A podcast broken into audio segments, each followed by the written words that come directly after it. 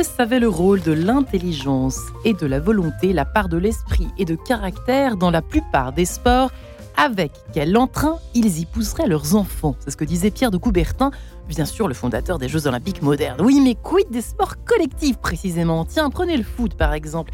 Des chercheurs américains et d'autres du CNRS ont découvert que ce sport impliquait une véritable forme d'intelligence sensimotrice et une force mentale à toute épreuve. Alors aujourd'hui, nous nous posons cette question, ce début de semaine. Et si les sports collectifs rendaient tout simplement plus intelligents Nous en parlons avec nos trois invités. Marie-Ange Enquête de Sens, ça commence tout de suite. Et j'ai la joie de recevoir donc Stéphane Flogari. Ça fait longtemps. Bonjour Stéphane. Bonjour marie Philosophe que vous êtes, agrégé, professeur euh, à l'INSEP, Institut national du sport, de l'expertise et de la performance. Vous êtes chargé d'enseignement à la Sorbonne, écrivain. Votre dernier ouvrage, Pourquoi le football, aux éditions des belles lettres. Benjamin Pichery est également avec nous. Bonjour monsieur. Bonjour. Ravi de vous recevoir. Vous qui êtes directeur de la collection Homo Ludens aux éditions Ludens. Ouh là là, attendez, ça dépend des accents en latin euh, des, écoles. Hein. Bref, aux éditions Revers Lafont. Euh, également à l'INSEP, vous avez été pendant 20 ans professeur d'éducation physique et sportive. Euh, les deux derniers titres parus, l'un avec l'une des plus grandes figures de l'anthropologie, Philippe Descola, professeur au Collège de France, et Axel Kahn, célèbre généticien euh, tout récemment disparu. Et puis nous sommes également en ligne avec Laurent Lannes. Bonjour Laurent. Bonjour. Journaliste que vous êtes, éditeur, écrivain, vous avez publié L'Aviachine, un roman soviétique euh, au tiers-livre, et euh, Rugby landais, origine, bourpif et apothéose, qui paraîtra le 13 février prochain aux éditions du tiers-livre. Alors effectivement, aujourd'hui, euh, nous sortons de, ce mondial, nous sommes encore fraîchement rentrés du Qatar, n'est-ce pas Stéphane Flocari? Ah Si on peut dire, en tout cas, dans les, dans le, par la pensée et par la vue. Eh ben, euh, je, vais vous dire, euh, il y, a eu un effet gueule de bois. Euh, ça a été un petit peu dur quand même de se remettre pour, beaucoup de gens de cette, cette, défaite en finale.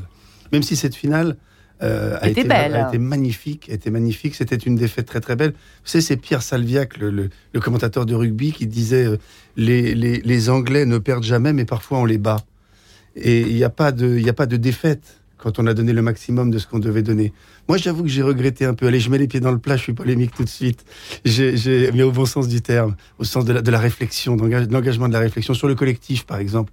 Je les ai trouvés magnifiques, ces Français qui sont revenus sur le haut du crayon, qui sont venus saluer les gens. Il y avait une vraie, une vraie, euh, comment dire, symbiose avec la foule qui était venue parce que les gens étaient déçus et heureux. On peut être déçu et heureux dans la vie. Ça, c'était magnifique. Hein. Et j'ai un petit peu regretté le, visage fermé de notre magnifique Kylian Mbappé, de notre chevalier avant-centre. Je trouve que ce jour-là, il aurait pu ressourire et dire allez, on a perdu. Euh, des fois dans la vie, on fait tout et ça n'est pas assez. Il avait tout bien fait. Il avait, il avait été dans le collectif, il avait remis son équipe en selle, ils étaient tombés de cheval, il les avait remis en selle, ils étaient repartis, la machine repartait, etc. Et puis ça n'a pas suffi, il y a eu un grain de sable sous le sabot et, ils ont chuté. Mais c'est pas grave, c'est pas grave de chuter. J'aurais voulu qu'ils sourient, j'aurais voulu qu'ils disent allez, la prochaine fois, ce sera nous qui, aurons la coupe parce qu'il faut, il faut quelqu'un qui perde pour qu'on gagne. Alors aujourd'hui, on n'est pas en train de faire euh, la team foot contre la team rugby, messieurs. Pas du tout. Mais quand même, Laurent Lannes, euh, est-ce que au rugby, on réagirait de la même façon que l'a fait Monsieur Mbappé? Pardon de mettre les pieds dans le plat à mon tour. Euh, oui, je crois, parce que si vous voulez, il y a, deux temps, ça c'est l'expression du sportif après une défaite. Euh, un sportif de, haut niveau, mais même un sportif amateur, il suffit d'aller voir les matchs des, enfants, que ce soit au rugby ou au football, pour s'apercevoir qu'après une défaite, les enfants pleurent. C'est le temps de l'émotion. Même moi, je peux encore, oui. Bah il y, a un temps de l'émotion. Vous êtes dominé par l'émotion de la défaite et vous n'avez pas le recul nécessaire pour en même temps passer de l'émotion au sourire. C'est quelque chose qui est, euh, qui est compliqué à, imaginer. Ce qui est intéressant en revanche, c'est ce que dit euh, le, rugby comme, le football, le, mm. le, sport collectif ce que dit magnifiquement le poète Georges Aldas dans un livre dont je recommande la lecture, qui est toujours d'une actualité brûlante, La légende du football, c'est que euh, le, sport collectif, lui, il parle du football, euh, témoigne de la démonstration que ce sport est le prisme des passions humaines. Et c'est ça qui est intéressant. C'est au-delà euh, d'un match particulier, que ce soit une, finale de Coupe du Monde ou autre, c'est qu'il y a un intérêt, et, ça nous ramène au thème de l'intelligence, euh, d'une observation, ce qu'avait aussi souligné Pasolini, des mouvements de la société euh, qui s'observent à partir des tribunes. Et lui-même, à l'époque, ne comprenait pas, il était même indigné du mépris des intellectuels euh, pour cet élément, si vous voulez, d'analyse. Et Stéphane Floucari sera totalement d'accord avec vous. Il retourne comme une crêpe cette idée selon laquelle le football est un sport de crétin. La preuve, son livre. Et vous commencez d'ailleurs, euh, pour rejoindre ce que dit euh, à l'instant Laurent Lannes, Stéphane Floucari, à parler de la foule. Vous parlez tout de suite dès la préface. On y va tout de go. Hein. Mhm. Euh, vous dites, à l'heure des grandes compétitions, on assiste aux mêmes scènes blablabla. Bla, bla, bla, on n'y va ni pour se promener, on fait difficilement deux pas devant soi. Ils ne vont pas non plus là pour revendiquer quelque chose. Les seuls slogans qu'on échange sont des chants de victoire. S'ils sont réunis, donc les spectateurs, c'est pour prendre part à une fête qui ne figure dans aucun calendrier, mais qu'il ne manquerait pour rien au monde. Euh, il y a quelque chose des deux côtés qui se joue. Alors, on quitte un peu l'intitulé de notre sujet, et si les sports collectifs nous rendaient plus intelligents, parce qu'on a souvent l'impression, côté spectateur, quand on, n'est pas forcément très aficionado de football, eh bien, euh, que c'est une bande de crétins euh, qui ripaillent, qui boit et qui et qui j'ai trois petits points, enfin qui hurlent, on va dire ça comme ça. Ah, ah, ah, absolument. Juste, juste pour abonder dans le sens de, Laurent Lannes. évidemment, il y, a, un effet de déception très fort chez un sportif de haut niveau. Il a mis toute sa vie, il met tous ses efforts dans, quelque chose. C'est difficile de, de, redescendre. Mais justement, d'un point de vue social et dans l'échange avec la foule, il me semble qu'il y a aussi une dimension d'exemplarité et que c'est très très important parce que ces gens sont, sont extrêmement exposés. Moi, j'aurais voulu voir son sourire, mais je comprends très bien qu'il ait, qu'il ait eu le visage fermé, hein, c'est pas le problème. Quant à l'intelligence du sportif, bah, je pense qu'on va en parler. Il va falloir qu'on définisse ce que c'est que l'intelligence, les intelligences. C'est pour ça que nous sommes là ici, messieurs. Euh, Benjamin Pichery, allons-y. à moins que vous, ayez, été au Qatar et que vous ayez un truc incroyable à nous raconter. non, non, pas du tout. J'étais devant ma télévision comme euh, bon nombre de, de téléspectateurs et j'ai été complètement euh, euh, fasciné par cette remontée incroyable de l'équipe de France. Et si je, pousse un peu la provocation euh, plus loin que Stéphane, je dirais que la défaite était très belle et que peut-être peut-être a-t-il mieux valu cette défaite pour comprendre que le, le sport en fait est quelque chose d'aussi magnifique que dérisoire et qu'il ne faut peut-être pas y mettre autant de charges et que les sportifs, euh, Stéphane parlait de, de, euh, Mbappé qui était complètement déconfit. Euh, alors, c'est vrai que c'est une tristesse tout à fait légitime parce qu'il est difficile de redescendre, comme Stéphane vient de le dire très précisément. Mais si on regarde ça d'un point de vue sociologique plus global, il, aurait pu aussi être heureux euh, d'avoir mené ce combat aussi bien, d'avoir enthousiasmé autant de mmh. personnes euh, de par le monde, pas uniquement en France, parce que euh, ce qu'ils ont fait après avoir été absents pendant 70 minutes dans cette finale a été vraiment remarquable. Et, donc, en fait, la victoire aurait apporté quoi de plus par rapport à cette beauté du jeu qui était, qui était mise en scène? C'est vrai qu'on pas grand chose, pas grand chose. Vous avez raison de le préciser. Voilà. Et donc, ce qui, ce qui me semble intéressant, c'est de, de, de repositionner l'activité sportive comme une activité, euh, euh, je le disais tout à l'heure, euh, tout à l'heure, somme toute dérisoire, mais pas dérisoire de façon négative. Elle, elle, elle le, le, sport est moins important que la mmh. vie. Enfin, la victoire est moins important que, que, que la vérité. Où, on pourrait mmh. faire ces parallèles là. Donc, je, je, trouve que il faudrait, il faudrait se réjouir euh, du beau jeu avant de, avant d'être uniquement déçu par euh, la seule victoire. C'est vrai que si on revenait à l'essentiel, c'est de participer de, de, ce cher Pierre de Coubertin que je me suis permise de citer en introduction de cette émission. Euh, finalement, on en est un peu loin maintenant, mais voilà. Passons à notre sujet du jour, si vous le permettez, messieurs. Et si les sports collectifs rendaient plus intelligents? Alors, c'est vrai que de nouvelles, de récentes études, mais elles sont pas si récentes parce qu'elles reprennent d'autres études qui sont faites depuis des années, qui nous fascinent. Ces joueurs, c'est vrai, euh, euh, les footballeurs, mais pas que, tous ces, sportifs, ces mm. grands athlètes. Aujourd'hui, nous attelons au sport collectif. Alors, une intelligence sensible motrice, euh, il en faut, Dieu sait qu'il en faut. Euh, comment vous, avez un petit peu travaillé la question, euh, par exemple vous, Stéphane, en tant que philosophe. Euh, qu'est-ce que parce que si vous vous intéressez en tant qu'agrégé de philosophie quand même au football, jusqu'à en écrire un livre de plus de 200 pages, c'est quand même qu'il y a une raison, quelque chose de plus profond que le simple la passion du jeu et puis l'intérêt qu'on lui porte à ce jeu, j'imagine. Alors, vous savez, dans, notre pays, au pays de Descartes, au pays de Molière, c'est toujours un peu suspect qu'un philosophe s'intéresse au sport. Absolument. Cette sociologie est en train de changer. Elle a changé. Moi, je suis d'origine italienne, troisième génération, d'un milieu issu d'un milieu populaire. Faire du football, c'était essentiel. J'ai appris, outre à l'école, à vivre dans deux endroits dans l'atelier de métal de mon père et sur un terrain de sport. Et sur un terrain de sport, moi, j'ai pas mis mon expérience en avant dans ce, dans ce livre, je l'ai mis en arrière, je l'ai mis à la fin, dans l'épilogue du livre. J'ai dit, euh, l'épilogue du livre, je l'ai appelé 95%. Alors, pour être un peu mystérieux, etc. 95% de quoi?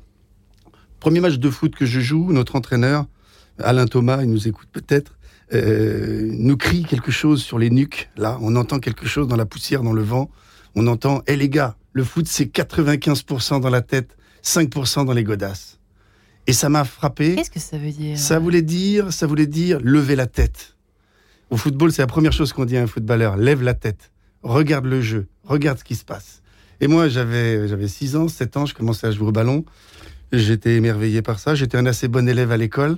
Et donc, l'intelligence pour moi était quelque chose de très important à développer. Notre père nous disait tout le temps, avec mes frères, soyez intelligents, soyez intelligents dans la vie, soyez intelligents sur le terrain, c'est la même chose. Et euh, j'ai été émerveillé, petit garçon, par un joueur de football euh, qui s'appelle Michel Platini, hum. et qui était un garçon euh, qu'on a refusé au centre de formation parce qu'il avait une insuffisance pulmonaire. Ils ont bien dû regretter, les médecins, de, le laisser au Nancéen. il est devenu trois fois ballon d'or. Il a été euh, euh, comment dire, l'égérie de notre football à une époque où notre football, je crois, je le dis, le football français perdait, le football français calait en demi-finale, mais il était tellement beau, tellement flamboyant. Alors que moi, j'avoue que depuis 1998, la France a gagné une première Coupe du Monde, formidable. En 2018, elle en gagne une deuxième, formidable. Moi, j'ai jamais été passionné par le jeu de l'équipe de France depuis 25 ans. Elle gagne, elle est calculatrice, elle est intelligente, elle est organisée, elle est structurée. Mais son intelligence est une intelligence calculatrice ça n'est pas une intelligence, à mon avis, qui est une intelligence fondée sur d'abord l'amour du jeu, comme ça a été très bien dit par notre intervenant, et par le, goût du jeu. Alors, l'intelligence, qu'est-ce que c'est? L'intelligence, c'est la capacité qu'a un individu à relier des informations en vue d'agir. Un rat est intelligent, un corbeau est extrêmement intelligent. Donc, euh, sur le terrain, il y a un type d'intelligence qui se développe effectivement, c'est l'intelligence sensorimoteur, sensorimotrice. Cette intelligence sensorimotrice, vous ne pouvez la développer que euh, précisément dans des activités sportives, dans des activités musicales, dans des activités de vie.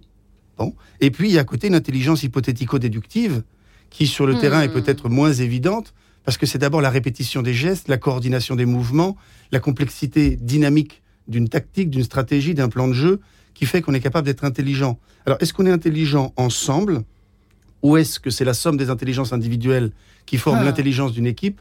Évidemment, ça, ça peut se discuter. Et, puis, il y a une intelligence correctrice, euh, si je puis dire, qui est celle de l'entraîneur, qui, lui, dans le temps du jeu, peut réorienter le mouvement de ses joueurs qui, eux, pris dans le mouvement de ce qui se passe, ne peuvent pas voir le jeu de l'extérieur. Donc, il y a de l'intelligence dans le sport. Là, je le dis, je suis content de venir à votre antenne, Marie-Ange, et de le dire ce matin. Je suis professeur à l'INSEP. Je fréquente toute ma vie, tous les jours, des sportifs de haut niveau pour lesquels j'ai une immense admiration. Ce sont des gens qui sont capables de, de, de, de, se coordonner, de se motiver, de faire des régimes, de, répéter les mêmes gestes, de se remettre en question en permanence. Il y a évidemment euh, euh, quelque chose à faire dans ce pays, dans notre pays, qui est un pays où il y a du sport, mais nous ne sommes pas un pays de sport.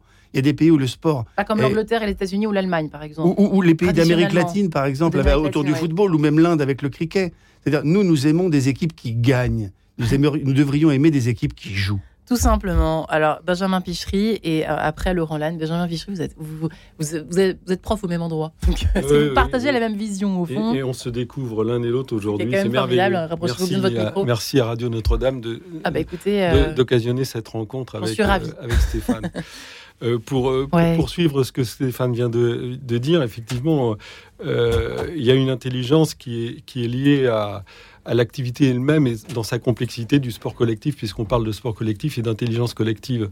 Euh, tout ça, c'est très très bien documenté. On a fait venir à l'INSEP, euh, dans la collection Homo Ludens que vous avez la gentillesse de citer tout à l'heure, euh, Alain Berthos, qui est neurophysiologiste, professeur au Collège de France, et qui a, donc bien, bien étudié cette question de la plasticité dans la complexité des gestes et la complexité des gestes dans une vision euh, collective est bien sûr plus importante que dans un face-à-face tennistique. C'est-à-dire qu'il y, a une appréhension euh, d'une multitude de choses qui configurent le cerveau d'une certaine façon et qui rend possible euh, cette intelligence. Mais il faut savoir à, quoi et, au service de quoi est mise cette intelligence. C'est-à-dire que, comme le dit aussi euh, Boris Cyrulnik, le neuropsychiatre, qui est euh, également dans cette collection, mm. il dit une fois que le dispositif neuronal est prêt, qu'est-ce qu'on en fait? Qu'est-ce qu'on en fait? Est-ce qu'on en fait quelque chose au service du jeu précisément, ou est-ce qu'on en fait quelque chose au service d'une efficacité qui va, qui va peut-être euh, ne pas produire du, du beau jeu? Qu'est-ce qu'on en fait au système sur le système des valeurs? Est-ce que c'est pour bien jouer ou est-ce que c'est pour mal jouer? Est-ce que c'est pour respecter les règles? Dans la difficulté justement des déplacements ou est-ce que c'est euh, pour essayer de les, de les fourvoyer ou de les, de, les trahir? C'est-à-dire qu'en en fait, il y a une intelligence de l'activité sportive généralement et collective plus précisément euh, qui configure le cerveau d'une façon euh, optimale. Maintenant, la partie philosophique, et là Stéphane peut en parler encore mieux que moi, la partie philosophique, la partie sociétale, la partie j'ai envie de dire même civilisationnelle des, des valeurs est à, mettre en question. Et oui, parce que ça rentre dans le domaine aussi de l'intelligence. L'intelligence, c'est large, comme vous le savez, messieurs. Eh bien, nous nous retrouvons juste après cette page aux couleurs. À tout de suite.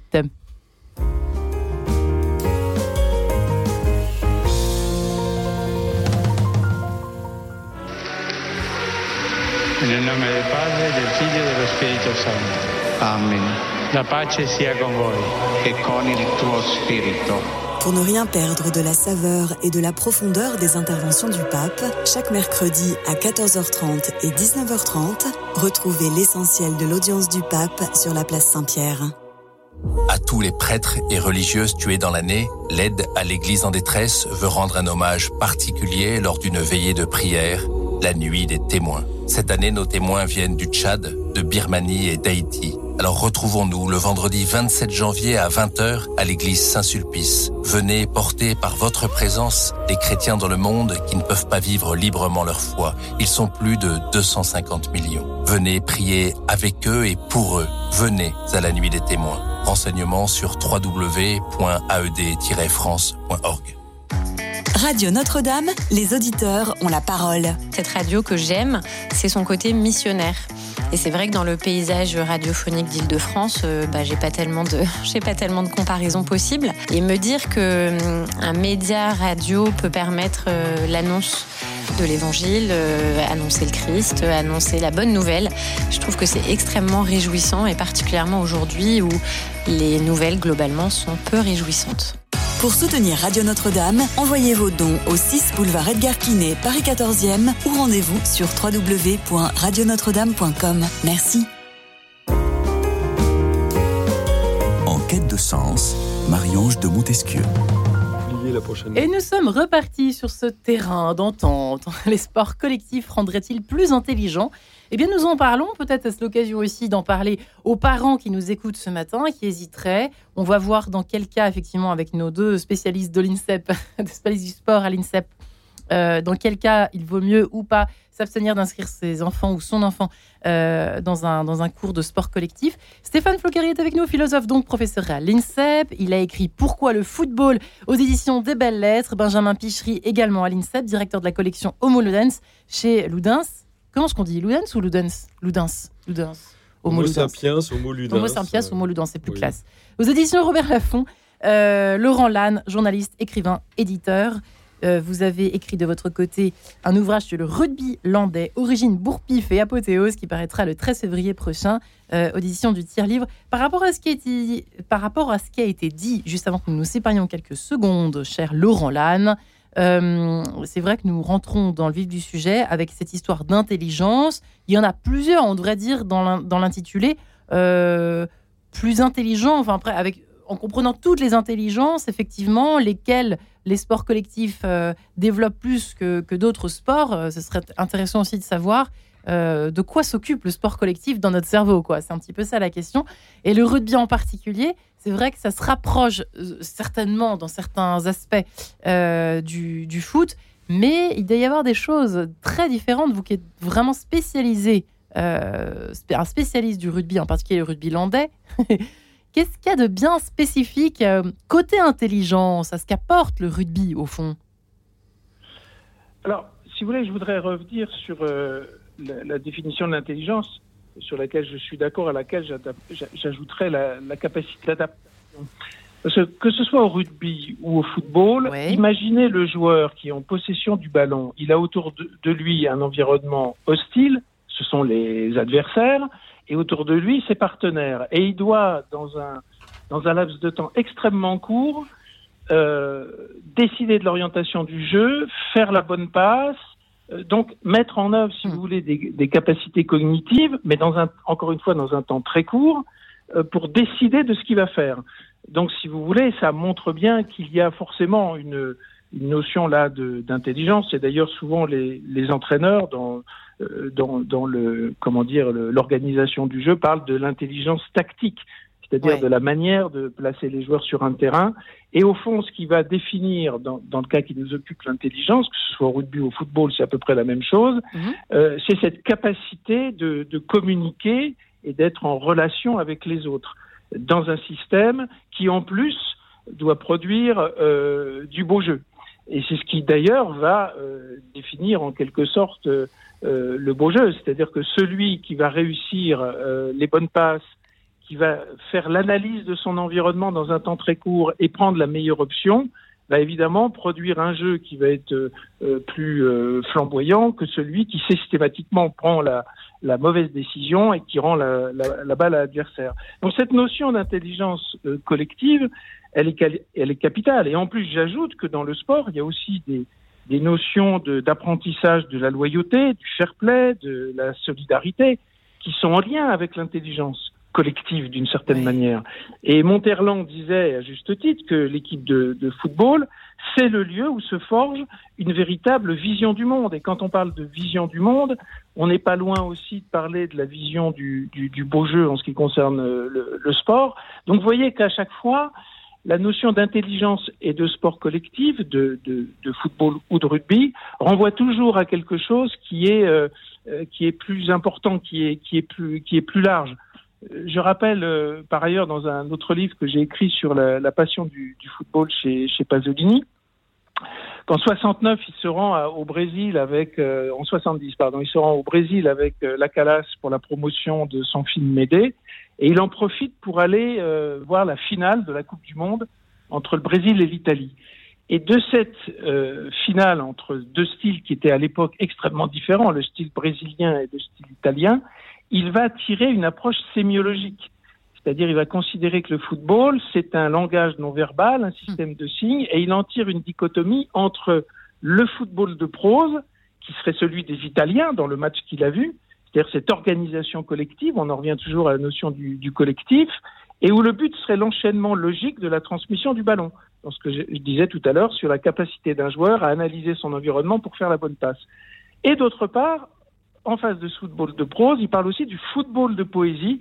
Alors le football de poésie, c'est aussi une certaine manière un football intelligent, mais c'est celui qui brouille le code et la logique de l'enchaînement par le dribble et la feinte et, et, là, évidemment, les joueurs brésiliens étaient des experts. Donc vous voyez qu'à chaque fois qu'on parle de, de, de, sport collectif, mhm. euh, spécifiquement de, de, football ou de rugby, on parle toujours d'autre chose qui est beaucoup plus large et ce qu'avait bien mis en, en valeur Pasolini comme, euh, comme, comme, Georges Aldas qui, qui disait, au fond, parler de football, c'est parler de tout un aspect de l'humanité et évidemment de l'intelligence, d'autant qu'on sait aujourd'hui euh, que l'intelligence collective se mesure. Ce sont les travaux euh, euh de sciences cognitives d'Émile Servan-Schreiber qui a fait une étude avec le MIT pour mesurer l'intelligence collective et qui montre bien que l'intelligence collective, c'est tout à fait autre chose que l'addition des intelligences individuelles. Et c'est ce que montre aussi euh, le sport.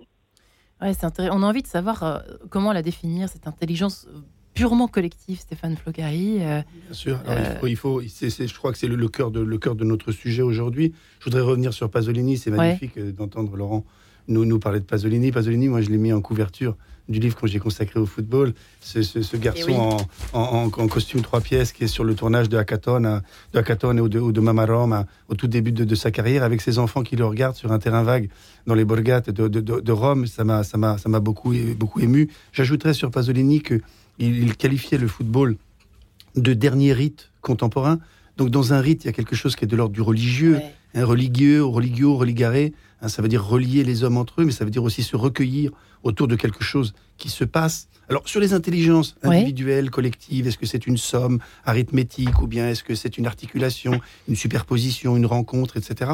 Moi, je crois qu'il faut bien quand même poser euh, un préalable à ce débat, c'est que les sportifs sont intelligents dans tous les sports un boxeur ah qui se fait taper sur la tête. Ça, c'est intéressant. Mais, évidemment, je crois, que, je crois que dans tous les sports, pour être sportif de haut niveau, pour, être, euh, pour conduire une EF1 à 300 km/h. C'est un euh, état d'esprit, quoi. C'est un peu ça Pas seulement l'état d'esprit, ce sont aussi des capacités cognitives, des, capacités physiques, des choix tactiques, des choix techniques, des choix, des choix physiques, qui sont aussi des choix collectifs. Alors, au niveau des sports, regardons-les d'un peu plus près. La boxe, ça ne se pratique qu'individuellement. Le golf aussi. la F1 aussi. Le tennis, ça peut jouer en double. Et ça peut jouer aussi par équipe. On peut gagner une Coupe Davis parce qu'on est à plusieurs et qu'il y, y, a une synergie dans l'équipe. on voit aussi, et puis euh, la Bien sûr. Et puis on mm. voit ce que Yannick Noah, par exemple, comme, comme, comme, comme capitaine, euh, papa, grand frère, catalyseur, etc., avait, avait énergisé euh, une, une, grande équipe avec, avec Forget, avec Lecomte, etc., à l'époque. Qu'est-ce que c'est que prendre le ballon, par exemple, au football et devoir faire un mouvement collectif intelligent? Ouais. Bah, il faut prendre l'information. Et puis l'information, ça veut dire aussi parfois la correction de ce qui se passe. Je prends un but. Un des plus beaux buts qu'a marqué, deux buts.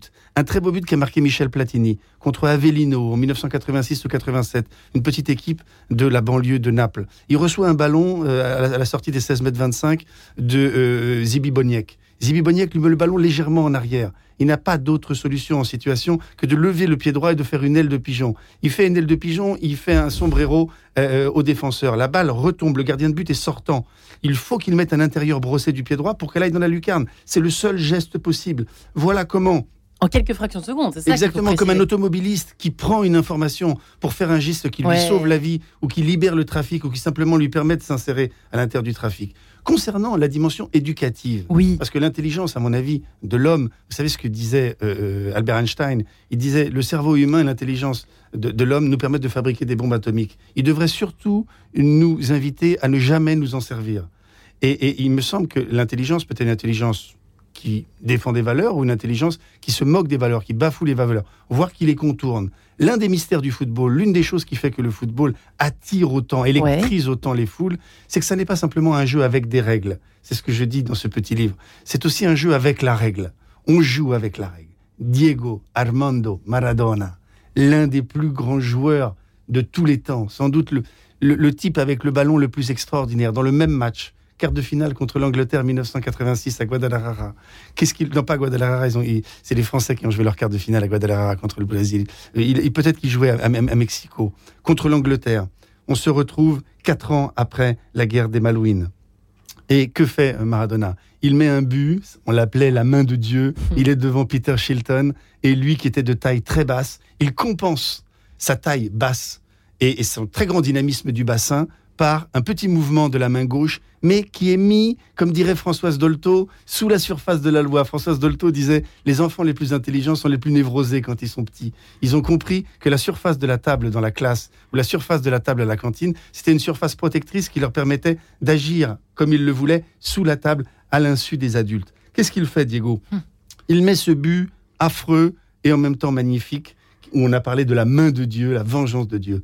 Mais quelques minutes après, c'est le pied du diable, vraiment magnifique. Seul, il récupère le ballon dans sa, partie de terrain. Il efface quatre Anglais, plus le gardien de but, et seul, seul, il, il, confond l'intelligence de ses adversaires sans se servir d'aucun partenaire comme pour racheter. Moi, c'est comme ça que j'ai pensé ça. C'est fascinant parce qu'on switch. Moi, c'est ça qui me fascine le plus dans ce sport qui m'est assez étranger euh, en termes de, en tant que sport, si vous voulez, que je n'ai jamais pratiqué. Mm. C'est passer du collectif tout à coup à tirer le but. On est tout seul en fait. Hein. Regardez, regardez, regardez Mbappé quand il reçoit le ballon et qu'il se couche pour mettre une minute après son penalty il y a aussi une dimension individuelle dans le sport. Mais c'est ça qui est fascinant. Là, il y a un geste extraordinaire. Et, Mbappé, quand il tire ses deux pénaux et qu'il les met les deux pendant le jeu, plus le troisième pendant la série, il y a un moment où il faut aussi individuellement des qualités. S'adapter. Voilà, mais ce qui est beau dans le sport collectif, c'est qu'effectivement, euh, euh, son geste, on ne le fait pas seul. Et moi, je crois même qu'un Djokovic, un Nadal, un Federer, etc., qui sont des grands solitaires, des grands, des requins blancs, euh, qui, qui, sont comme ça des, des, très très grands prédateurs, avec une capacité, je le, dis, je le dis au sens très positif du terme, des gars qui sont capables de gagner, de l'emporter, etc., sont des gens qui ont un staff autour d'eux, qui ont toute une intelligence collective. Pour faire un Federer, il faut 10 entraîneurs, il faut 3-4 personnes autour en permanence. Donc l'intelligence, ok, ça se développe sur le plan euh, logique, hypothético-déductif, etc. Ça se, développe, ça se développe aussi sur le plan psychique, sur le plan affectif, sur le plan humain. C'est tout ça un sportif. C'est ça qu'il faut que nos auditeurs alors, entendent. oui, alors allez-y, Benjamin Pichery. Après Oui, là, c'est tout à fait juste euh, ce que vient de dire euh, Stéphane sur, sur l'individualité, en fait, et l'intelligence du, sportif dans, dans l'individualité. Et, et c'est vrai que les sports collectifs ne sont pas si collectifs que ça les, sports individuels ne sont pas si individuels que ça. pardon. Hmm. Ils sont aussi collectifs de par le staff qui est autour, euh, les entraîneurs, les kinés, euh, les. Là, vous parlez du haut niveau, mais à, peu, à un niveau moindre, hein. un niveau euh, d'enfant qui oui, mais il y, a aussi, il y a aussi, je pense, un, ensemble de choses. Là, je voudrais faire référence à, une chronique euh, qu'a faite Jacques Julliard dans, Le Figaro récemment et qui, qui parle justement des sports collectifs. Et il dit ceci en substance réputés à juste titre pour être les plus individualistes du monde, les Français, ils ne réussissent bien que dans les sports collectifs. Et je, vous, je vais vous faire une confidence, l'automne prochain, ils vont gagner la Coupe du Monde de rugby. Donc il explique quel, quel, est ce paradoxe euh, qu'il y a en France où euh, les, Français euh, brillent incontestablement sur la plupart des sports collectifs et ont quelques difficultés dans, les sports individuels. L'explication de, de Julliard, qui me semble assez intéressante sur ce paradoxe, il dit que ces brillantes individualités ne donnent toutes leurs mesures que dans un climat de connivence et d'enthousiasme, voire de cette fraternité que les Français ont insérée dans leur devise et qu'ils trouvent souvent au sein d'une équipe condition qu'il y ait un chef d'orchestre pour harmoniser leurs actions. Donc, on peut se poser la question, faut-il un chef d'orchestre pour manager une équipe d'athlétisme, qui sont une multitude d'individualités? Peut-être qu'il y a une direction là à prendre, euh, même si euh, c'est pas tout à fait la même chose, puisque ils n'agissent pas ensemble, ils ne hmm. sont pas dans un même euh, dans un même temps. la même temporalité, mais aller dans cette direction de, de, manager une équipe ou de judo, même parce que le judo, il y a aussi le judo par équipe. Euh, il y a beaucoup de sports individuels par équipe. En escrime, il y, a, la gym, il y a le cheval, il y a euh, plein de sports. Donc, euh, essayer d'aller plus dans le sens d'un management par équipe plutôt que dans l'émergence des individualités qui correspondent d'une certaine façon, me semble-t-il. Et là aussi, on pourrait avoir cette question sur l'individualisme. comment, comment le sport échapperait à, à un phénomène quasiment anthropologique ou civilisationnel de la montée de l'individualisme dans les sociétés. Donc, euh, mm. euh, c'est donc euh, quelque chose à, réfléchir pour le voir dans sa globalité plus. Alors, j'aimerais bien que Laurent Lannes nous explique, juste avant que nous nous séparions encore quelques instants, cette fois, ce sera en compagnie de Claude Bolling pour le Magnifique, comme ça vous êtes prévenu. Mm. Laurent Lannes, qu'il faut faire court. Mais en revanche, je suis parent d'enfants. J'ai, par exemple un enfant qui est, plutôt dans sa chambre, un peu introverti, est-ce que c'est une bonne idée, par exemple, de l'inscrire au rugby ou au foot Ou plutôt, euh, est-ce une meilleure idée? Bah, Si je comprends bien, c'est pareil, puisque tout est collectif, mais enfin, quand même. Euh, ou, bien, euh, ou bien au tennis ou à l'escrime. quel est votre, votre point de vue là-dessus? Est-ce que c'est important? En gros, est-ce que c'est presque même déterminant? Est-ce que ça développe des choses différentes? Évidemment, j'imagine que oui. Laurent Lannes, selon vous bah, euh, déjà, je dirais qu'il faut l'inscrire euh, au sport vers lequel il, avec lequel il se sent des, des affinités, peu importe que ce soit l'escrime, le, le, football, le, rugby.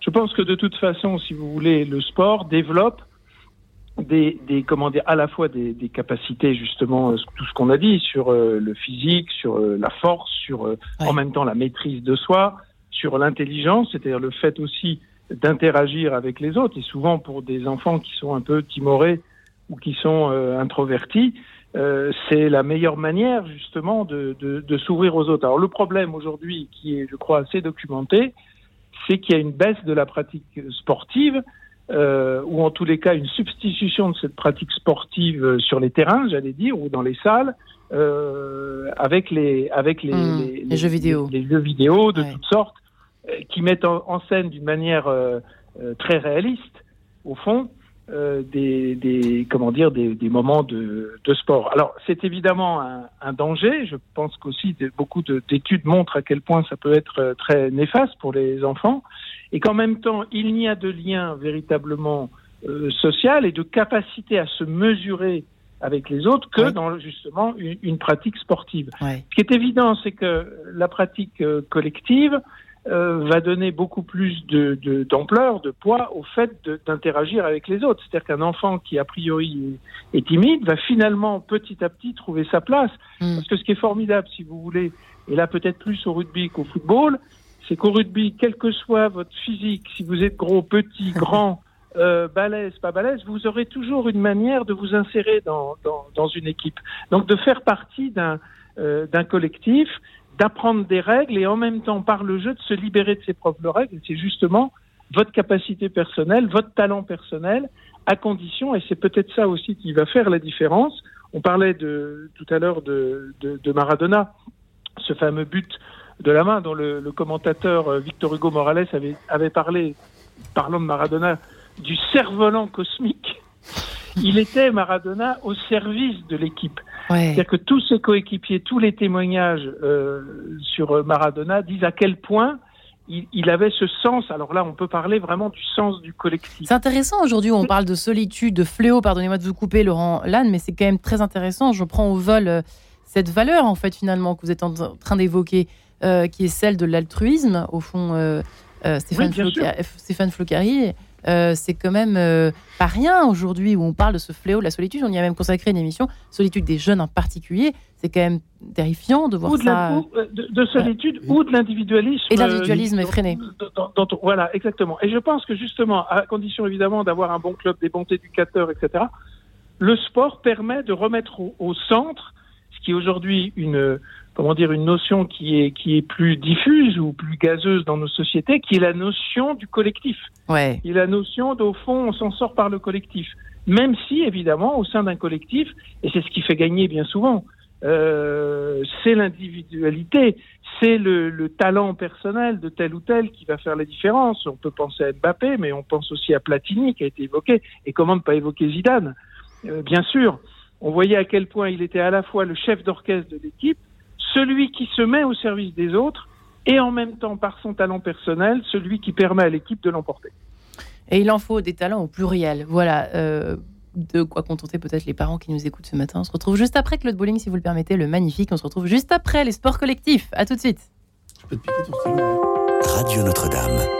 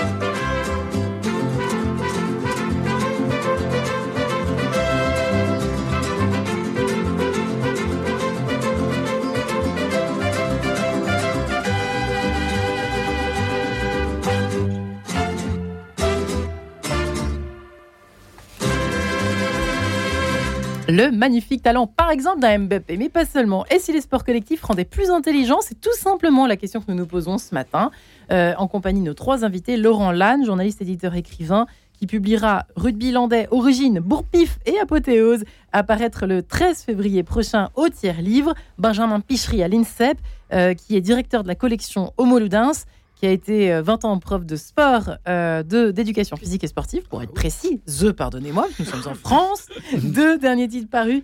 Euh, voilà, dans cette collection, l'un avec les, la figure d'anthropologie Philippe Descola, professeur au Collège de France Axel Kahn. Là, on peut peut-être mentionner quand même les titres de ces ouvrages, qui sont quand même assez étonnants et intéressants.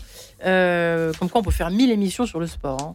Le sport est-il un jeu? Le sport a-t-il une valeur morale universelle? Passionnant. Euh, messieurs, maintenant euh, que j'ai fini de vous présenter, ou presque, puisqu'il reste Stéphane Flocari, je rappelle que vous êtes philosophe, également prof à l'INSEP, l'Institut national du sport, de l'expertise et de la performance, pour ceux qui l'ignorent encore, chargé d'enseignement que vous êtes à la Sorbonne. Et c'est Pourquoi le football, le titre de votre dernier livre, aux éditions des Belles Lettres. Effectivement, nous parlons maintenant vraiment des valeurs éducatives. Hein. Euh, si vous hésitez encore à inscrire vos enfants, un de vos enfants à un sport, euh, individuel ou collectif. Peut-être est-il temps euh, eh bien, euh, d'y songer, si ce n'est pas encore le cas, puisque nous sommes qu'au début du deuxième semestre, n'est-ce pas, Stéphane Flocari Nous évoquions effectivement l'intelligence collective que développe le rugby, le foot et tous les sports collectifs en général, qui est quand même très important et intéressant, disions-nous, à l'instant, à une époque où on parle beaucoup de fléau de solitude, d'individualisme, euh, de difficulté à aller vers l'autre, hein, quand on pense que des tas de jeunes aujourd'hui de plus en plus s'enferment dans leur chambre, etc. etc. Alors, écoutez, Marie-Ange, là-dessus, il y, a des choses fondamentales qui doivent être, dites et, échangées entre nous. Je, rebondis sur ce que disait Laurent juste avant, à propos de Maradona. Effectivement, Maradona était un joueur extraordinairement habile, mais aussi formidablement intégré dans son collectif. Si on reprend le même match euh, contre l'Angleterre, euh, il, montre des qualités de, une capacité à huiler le jeu, une capacité à faire fonctionner le jeu, mais surtout il donne la Coupe du Monde, euh, euh, si je puis dire, à l'Argentine sur une magnifique passe en profondeur à Burruchaga, euh, dans un match, je crois, gagné 3 à 2 par l'Argentine contre les Allemands en 86, qui, qui, montre sa capacité à faire une offrande. Vous savez, Eric Cantona avait cette phrase magnifique, il disait, parfois, la passe est plus belle que le but. Et c'est encore plus beau, plus belle que, faire la passe et faire marquer l'autre, c'est encore plus beau. Si il, y a, il y a côté service là-dedans. Il y a vraiment l'aspect du service hein, être, pour le nommer. Être, au service. Rappelez-vous ce que, ce que, ce que fait dire, euh, euh, euh, comment dire, je, cherche son nom, cet, cet acteur italien qui a fait La vie est belle. Je ne me rappelle plus son nom, mais ça, va revenir. Roberto Benigni. À un moment, ils, sont à table, etc. Il y a un serveur qui vient et qui sert, etc. Et puis il dit, vous savez, si Dieu existe c'est pour servir les autres. C'est pas, c'est pas, bah c'est pas simplement pour être servi. C'est plus grand de servir que d'être servi. Et, moi qui suis avançante, ça qui rend heureux au sport. moi qui suis avançante et qui était souvent servi par des numéros 10 ou par des milieux de terrain, ce sont encore mes potes. Euh, euh, on, reparle encore 30 ans ou 40 ans après de buts, de buts qu'on a mis. Mais pour revenir à des choses un peu plus euh, terre à terre, deux choses. Je voudrais vous dire deux choses. partager une expérience personnelle et avant un jugement plus général. D'abord sur ce jugement un peu plus général. Comment on la mesure, l'individualisation du sport actuel? Tout à l'heure, je parlais de Kylian Mbappé, qui est un joueur de football extraordinaire pour lequel moi j'ai une immense admiration. Et comment ne pas en avoir une? Mais quand je parlais tout à l'heure de ce visage fermé, de cette de, ce côté, je ne suis pas sorti, je ne suis pas descendu individuellement. Il n'avait pas perdu un match de tennis la veille, il avait perdu un match de foot. Il était dans une équipe et il incarne une équipe et il est peut-être l'avenir de cette équipe. Parce qu'on parle aujourd'hui de la question de lui donner le brassard ou pas. Si un jour il veut porter le brassard de cette équipe et être le capitaine de cette équipe, il va falloir qu'il comprenne qu'il est dans une équipe. Et que ce soir-là, il avait peut-être perdu la finale de la Coupe du Monde. Dans son esprit, il avait peut-être aussi perdu le ballon d'or. Parce que s'il ne gagne pas la Ligue des Champions. Et alors, quoi Voilà, et alors et, et, et, alors Mais surtout, j'avais l'impression ce soir-là, c'est ça l'impression que j'ai eue qui m'a touché. J'ai eu l'impression qu'il ressemblait à son avatar de jeu vidéo. Euh, hmm. Et que euh, finalement, qu'est-ce qui se passe dans les jeux vidéo? Dans les, dans les jeux vidéo, aujourd'hui, il y a une comptabilité permanente une comptabilisation. On, gagne des points, on en perd et puis c'est tout. non seulement ça, mais on, marque des buts, on compte vos passes décisives, on, on compte vos duels gagnants. finalement. C'est pas ça, c'est qu'il y, a une individualisation qui est rendue possible par des moyens statistiques qui permettent d'individualiser la performance et, de faire que chacun a une performance à l'intérieur du match. Comme mm. les MVP aux États-Unis en NBA, qui sont les meilleurs joueurs de match ou les meilleurs joueurs de ligue, et dont on comptabilise tout ce qu'ils font individuellement. Moi, dans ma famille, j'ai dû lutter deux fois, vraiment, pour euh, euh, défendre une certaine idée du sport. D'abord contre des beaux-parents qui voulaient absolument refourguer une ouïe à mes enfants et que mes enfants jouent au tennis ou, ou, dansent voilà, devant la télévision. Je leur ai dit, on ira au club de danse et on ira jouer au tennis. Et s'ils n'ont pas envie, bien on Stéphane, les parents qui nous écoutaient, c'est pas la même chose. C'est pas, pas du tout la même chose. Vous savez, aller au sport, c'est comme aller au cinéma. Si vous avez un home cinéma ou si vous allez au cinéma, c'est pas la même pas démarche. C'est pas la même démarche. Le deuxième, la deuxième chose qui me vient à l'esprit, c'est mon garçon, mon grand garçon. J'ai deux fils. Le premier, de mes, le deuxième de mes fils fait plutôt de la natation, s'intéresse pas au foot, mais le grand a été un, bon footballeur. Mais un bon footballeur, vous savez, avec, avec ces grosses têtes qui gonflent de montgolfière et dans lesquelles de temps en temps, il faut mettre une épingle pour qu'elle dégonfle. Parce que j'ai mis un but, ça y est, je suis le roi du monde, j'ai le droit de tout me permettre, etc. Euh, y compris de mal parler, y compris de mettre des mauvais coups. Et moi, j'étais au bord du terrain avec mon fils en essayant de l'éduquer, mais j'ai été effrayé de voir ce que j'ai vu autour du terrain du côté des parents. Vous savez qu'il y a des terrains de sport en banlieue et pas seulement en banlieue, sur lesquels il y a une petite plaque qui est apposée au bord des terrains et qui demande aux parents de modérer leur, réaction. Parce que nous avons des parents aujourd'hui qui faussent qui faussent le travail éducatif des éducateurs quand ils sont de véritables éducateurs d'ailleurs, et qui euh, euh, empêchent l'enfant de comprendre que perdre, se faire battre. Ça apprend la frustration aussi. Voilà, loyalement, eh ben être déçu, etc. Ça fait partie de la vie. On ravale sa salive. Moi, je me rappelle quand je rentrais chez moi et je disais à mon père, on a perdu 3-0, mais il pleuvait à torrent. Mon père, il me disait, il pleuvait aussi sur les autres. Ah, très juste. Et oui, ça apprend au fond les valeurs fondamentales de ce qu'est un être humain, avec ses limites, ses forces. Tout à fait. Et une, dernière, une, euh, dernière, remarque sur le collectif. Euh, euh, Marc Aurèle, le philosophe Marc Aurèle, empereur romain, écrivant comment dire, des, des pensées pour lui-même, disait J'ai eu la chance d'avoir un précepteur, un éducateur, qui m'a appris quand j'étais petit qu'entre les bleus et les verts, il fallait choisir le jeu. Magnifique. Bah, donc, si, si, si, on ne comprend pas ce que c'est que ce que devrait être le sport et le sport collectif en particulier, euh, eh bien, il n'y a plus qu'à relire Marc Aurel. et écoutez, Benjamin Picheret, qui a certainement quelque chose à dire sur euh, effectivement euh, cette forme de, valeur et d'intelligence. Il y a les deux, on voit qu'on apprend la transpiration, 95%, comme disait l'autre, mais finalement, le sport l'apprend plus que toute autre discipline, et le sport collectif en particulier, parce qu'il y a les autres, il faut composer, il faut se concentrer, il faut en même temps changer de finalement de plan, enfin, il y a beaucoup de choses. Avant d'entrer dans le studio, j'ai eu euh, quelques échanges avec Stéphane où je lui disais quelle était un peu mon, mon idée euh, dans cette collection que je dirige euh, à l'INSEP. C'est une idée très ambitieuse qui est de réhabiliter le jeu dans le sport. Ce qui n'est pas une mince affaire. C'est-à-dire que la rationalisation dont a parlé Stéphane à l'instant, dans les statistiques, dans tous les algorithmes qu'on met en, route pour faire de l'homme un chiffre, ouais. Euh, toute cette démarche-là qui inonde la société bien au-delà du sport euh, pose le problème de la disparition de l'aléa. Hmm. L'aléa et la poésie c'est très évangélique ce que vous dites, hein. s'adapter et faire confiance. À, force de, vouloir rationaliser, de vouloir euh, euh, donner des chiffres à toute chose, le sport, le sport, c'est vraiment, euh, c'est l'otage du chiffre. Hum. C'est-à-dire qu'il n'y a pas, il n'y a pas de sport sans, chiffres. dans, dans, la distance parcourue, dans le temps mis à la distance parcourue, dans le, dans le l'engin qu'on a lancé à quelle distance, dans donc on est constamment, on est constamment sous le, sous le dictat du chiffre. Et aujourd'hui, on a des moyens euh, extrêmement performants pour pouvoir rationaliser tous les comportements sur, sur un terrain. Mais la chose était inimaginable dans les années 60. Et je pense qu'il y avait une part à l'aléa, je le répète, beaucoup plus importante à, au débordement, au débordement d'une chose euh, euh, que l'entraîneur n'avait absolument pas prévu. Alors qu'aujourd'hui, je pense qu'on rentre dans une, une, rationalisation qui enlève à l'acteur lui-même euh, sa capacité créatrice, sa capacité, sa capacité d'agir. Je donne un autre exemple pour comprendre tout ça. dans la course au large, aujourd'hui, on est téléguidé. Dans la Formule 1, on est téléguidé. Dans le Tour de France, on est téléguidé avec l'oreillette. Ça veut dire que les, les, acteurs du sport, là, deviennent pardonnez-moi le, le, le, peut-être le, le, mot, mais la marionnette d'un système euh, qui les dirige d'une certaine façon. Réapprenons le jeu Exactement. du sport. Quand on dit à un coureur non, non, non, non, t'attaques pas, tu restes derrière.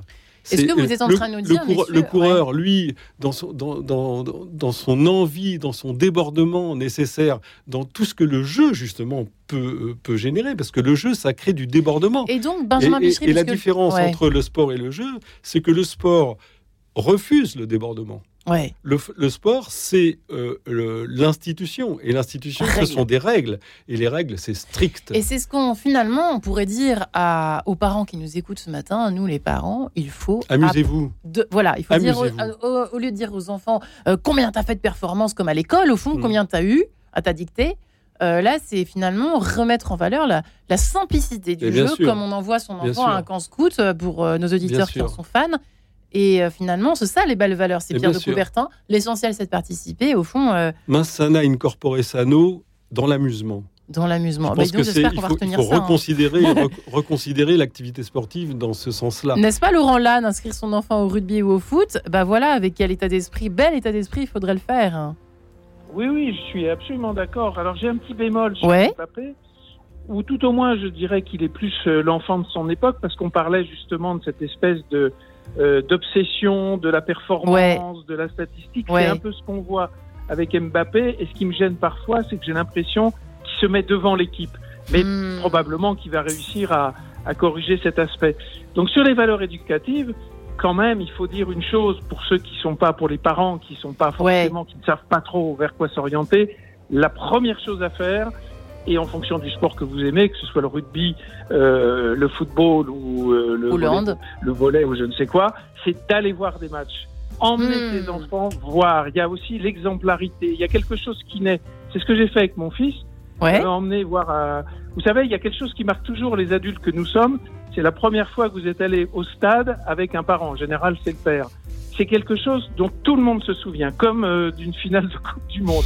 Donc, ça, ce sont des, des, des impressions qui sont très, très, très, très fortes. Ouais. Et c'est ce qui a orienté mon fils, qui était plutôt introverti, plutôt timide, qui s'était orienté. Il a fait partie du cœur d'enfant de l'Opéra de Paris et du piano. Eh bien, brusquement je vous... découvrir. C'est formidable. Merci beaucoup, Laurent Lannes, Benjamin Pichery, Stéphane Flocari. Merci infiniment à vous trois. Vive le sport. Retrouvez le podcast de cette émission sur le www.radionotre-dame.com. Et désolé d'avoir coupé un tout petit peu le sifflet, mais c'est la fin du match, cher Laurent Lannes.